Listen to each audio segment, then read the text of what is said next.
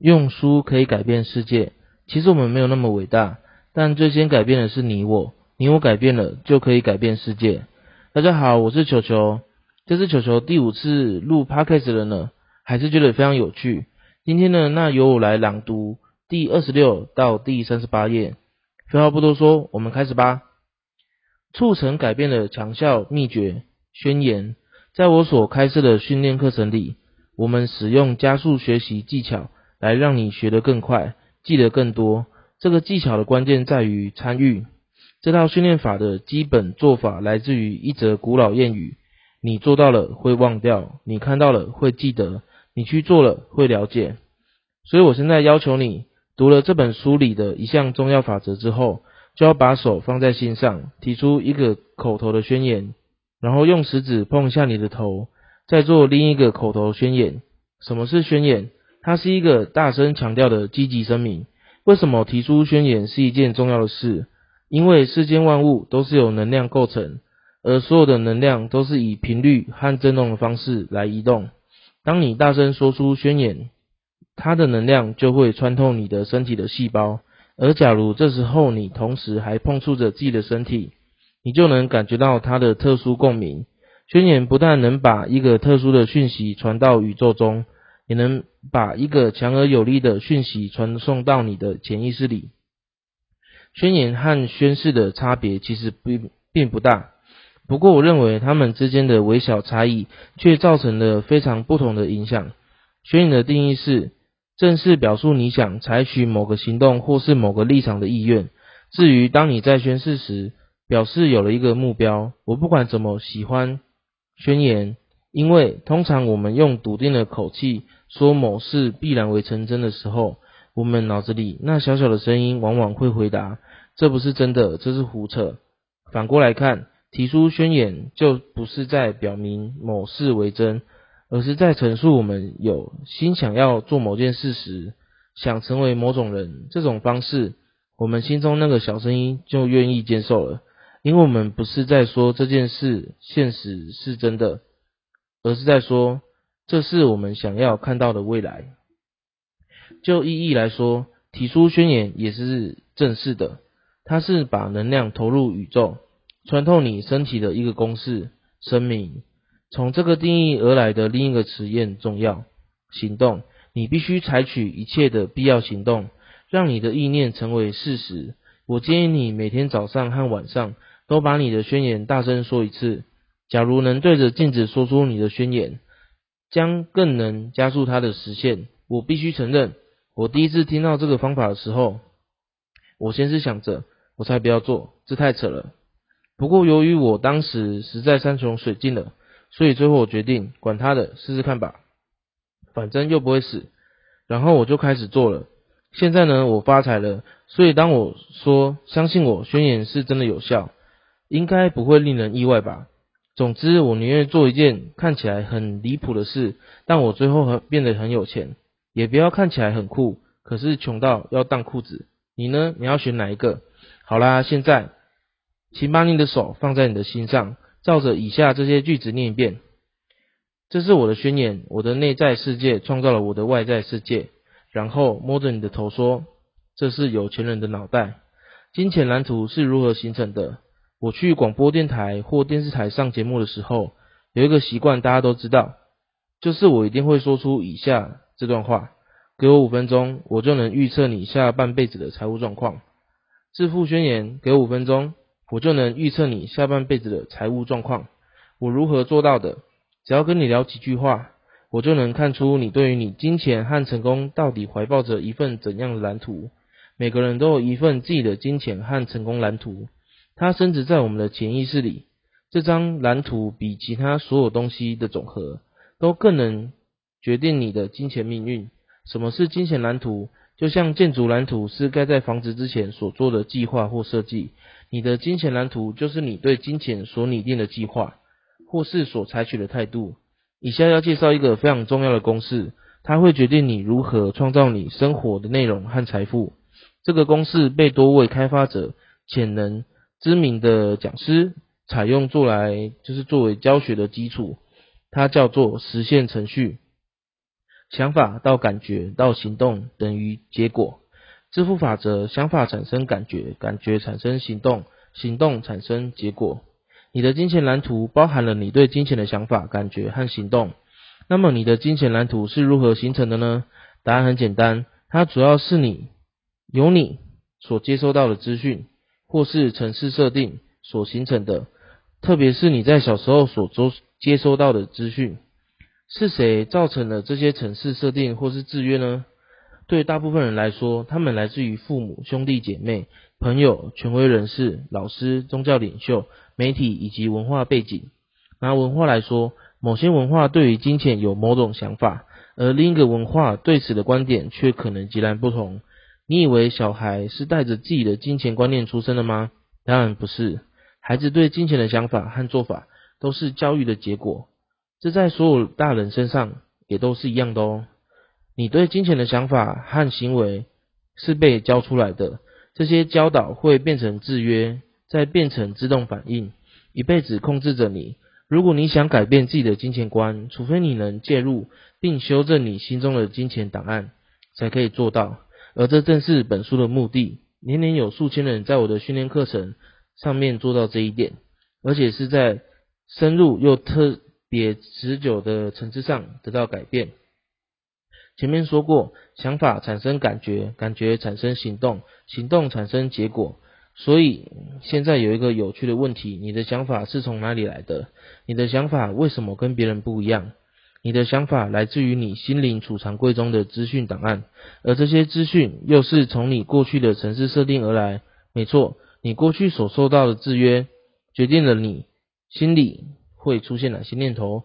这就是为什么我们会说某人的心灵受到了制约。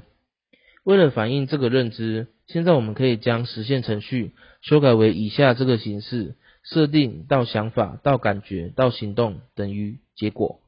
你的设定会产生想法，你的想法会产生感觉，你的感觉会产生行动，你的行动产生结果。因此，就像处理个人电脑一样，只要先改变你的程式设定，就是跨出了重要的一步，朝向新的结果前进。我们是如何被制约的呢？我们在生活的每一个领域中都被三个主要方式制约：语言设定，你小时候听到了什么；模仿，你小时候看到了什么；特殊事件，你小时候有哪些遭遇。这三方面的制约非常需要我们深入了解，所以现在就逐一来讨论。在本书的第二篇，你会学到如何重新把自己设定为追求财富和成功。第一种影响，语言设定。首先讨论语言设定，你在成长的过程中有哪一些金钱、财富和有钱人有关的话？你有没有听过以下这些说法？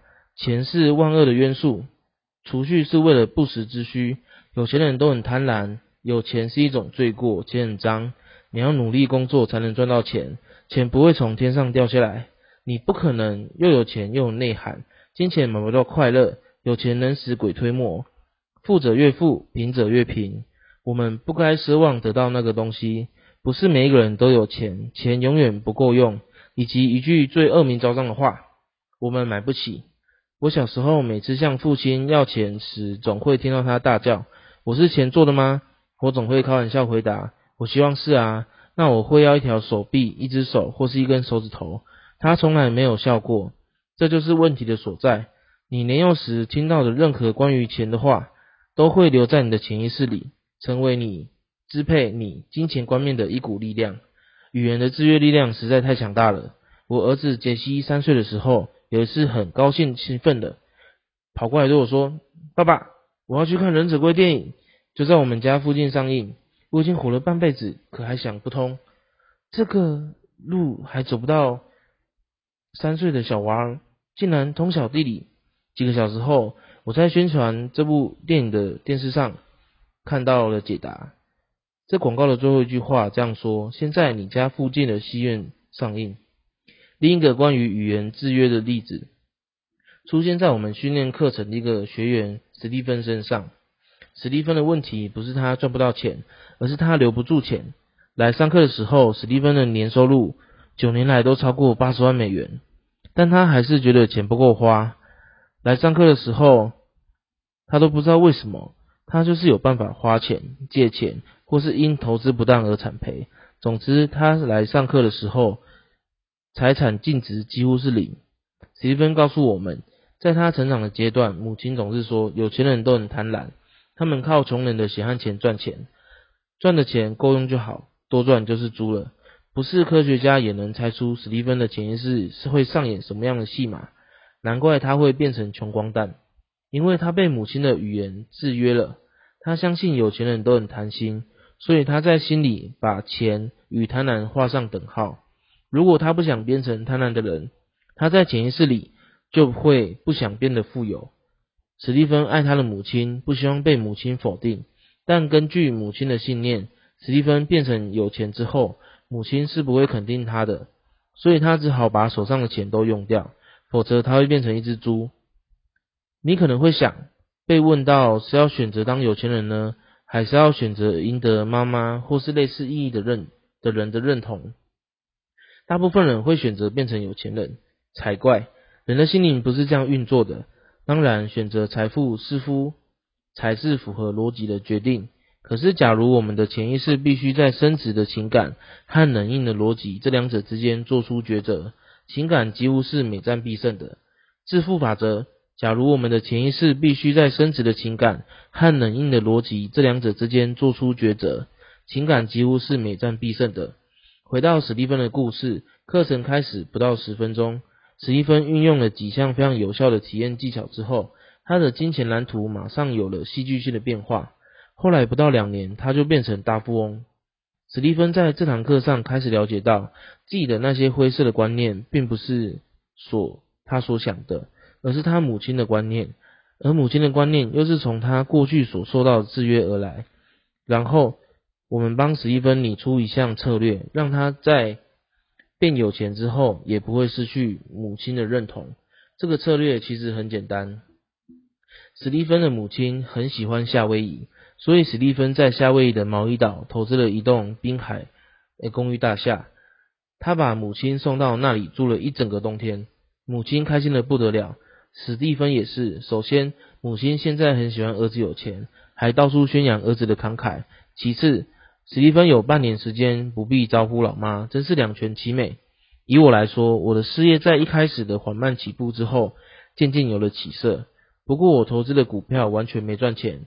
后来我开始观察自己的金钱蓝图，才想起小时候我爸爸下班之后会坐在餐桌前读着报纸和股市版，然后捶桌子大吼那些死股票。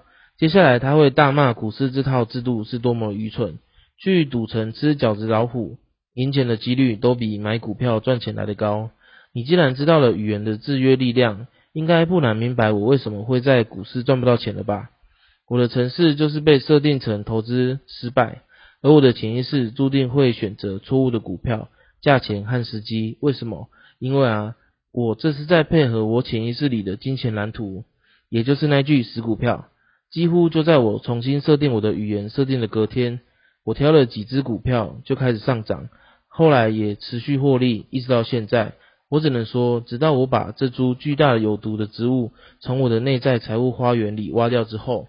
我才有机会欣欣向荣，开花结果。这听起来好像不可思议，不过只要你了解了金钱蓝图的运作方式，就会觉得一切都有道理可循。我要再强调一次，你的潜意识里所受到的制约，决定了你的想象；你的思想决定了你的选择；你的选择决定了你的行动，而你的行动就决定了你的结果。关于改变，有四个关键因素。每一个因素都在你重新设定了财务蓝图的过程当当中扮演重要的角色。它们都很简单，但很有威力。第一个关键因素是察觉，你要先知道某件事情存在，才谈得上改变它。第二个关键因素是理解，理解你的思考方式从何而来之后，你就会知道一切都是从你的内在产生的。第三个关键因素是划清界限。只要你知道了这种思考方式不等于你自己，你就可以脱离它，并且选择是要保留它或是放弃它。至于是要保留或是放弃它，就看你希望明天的自己是什么样子。你可以观察自己的这种思考方式，把它看个清楚。这是一个深藏在你心中很久很久的档案夹。而这个档案夹里面的资讯对于你来说就不具任何真理或价值。第四个关键因素是重新设定，这个因素会在本书第二篇详加讨论，说明哪些是可以创造财富的心灵档案。如果你想要更进一步的话，我邀请你来参加我们的密集训练课程，我们会带领你学习一系列强效能强大的实作技巧，帮助你将你的潜能重新做细部的设定，达到很久很久的结果，也就是重新训练你的心灵。使他在关于金钱和成功的事物上，能成为你提供有力的资源和反应。认识了这四个步骤的意义之后，我们来谈如何改变你的金钱蓝图。第一个改变的步骤：修改语言程式。一、察觉，写下你小时候听过的所有描述金钱、财富和有钱人的话语。二、理解，写下你认为这些说法如何影响你的财务生活。三、划清界限。你有没有看出来，那些关于金钱的想法，只代表了你所学来的东西，而不是你自己的想法，也不是现在的你。你能不能看出来，你现在的所有选择都可以改变？四、提出宣言，请把手放在你的心上，说出以下这几句话：我所听到的关于金钱的看法，不见得都是真实的。我要选择新的思考方式，让它帮助我得到快乐和成功。耶，那我们已经念完了本书的内容啊，是不是觉得很多啊？哦，就说觉得很多，真的是念到口干舌燥。那一开始他就是所讲的宣言啊，其实很简单的意思，就是把你想要的东西所讲出来。他有说一句古老的谚语：你听到了会忘掉，你看到了会记得，你去做了会了解。意思就是说，去做了才能了解，不会忘掉。去实行，去实践，就跟我们。这本书最后一个章节一样，你要去做了之后，你才会深深的刻在你的心里面。所以只是把你想要的生活的结果正式的讲出来，对，那也不会有就是一些心灵其他的小小的声音出现。那他后面就是说对着镜子说出你的宣言，哎，我觉得这是一件非常好的事情。就像我，我有时候我每天都会跟自己说，你一定会成功，你今天是最棒的，今天是最美好的一天。我就发现讲完这句话的时候。哎，我其实非常有动力，非常的就是开心。这样一整天下来，我也觉得就是哎非常的愉悦，不会被一些情绪所感染到。那这样子，他就跟在做宣言的这件事情是一样的哦。对我觉得这个刚好有在这本书提到，跟我日常的生活有不谋而合，我就觉得很开心。原来我的方法是正确的。那他后面就是提到，就是说你的语言设定，那我们可能都是从我们的父母。的观念产生而来，因为我们一出生不可能会有这些金钱的观念产生嘛。不过我们要清楚的是，诶，我们父母带给我们东西是什么，可能是错误的。但我们要清楚的是，我们不能怪他们，因为可能也是他们从他们的父母或是其他的生活一些周遭得到他们现在的观念。那他们就是知道用他们自己的观念来教育我们，其实我们是不能怪他们的哦。所以大家要去注意。那后面就是有说有四个关键因素，那其实就在讨论的就是我们要觉察，就是我们要去听，要去观察我们生活所遇到的那些话到底是正确的还是错误的。到后面我们不要再把这些错误的一些档案放到我们脑中的档案夹里面，对，之后我们再透过这本书再去做重新的设定。对，就跟后面讲到，他后面会让你知道什么是有钱人的设定。对，所以啊，我觉得他后面就是改变的步骤，修改语言程式。他第一个觉察就是你写下你小时候所听过的所有描述金钱、财富和有钱人的话语。我觉得大家可以去试试看，就是说你对于金钱有什么样的观念？就像球球来说好了，我的父母就会，你想要买什么？爸妈买给你，反正你还小，没关系。那我就觉得，哦，我想要得到什么，我可能塞奶或是撒娇，我就可以得到了。但是在我后来开始诶上学或是跟其他人交流之后，我才发现啊，这样的这个事情是不对的，不能只是一味的撒娇，然后就想得到一个东西，而是你必须要去努力之后，你得到这个东西，你才会开心，你才会去兴奋，你才会去珍惜它。对，那这就是很好的一个那个观念，对。所以啦，哎，今天我们分享的内容就到这边啦。那很高兴大家就是听到现在。如果说你对我们的 podcast 有什么疑问，或是想要问的一些问题的话，那就在我们的这个留言区做留言哦。那记得关注球球的 IG，记得哦。那今天就到这边啦，拜拜。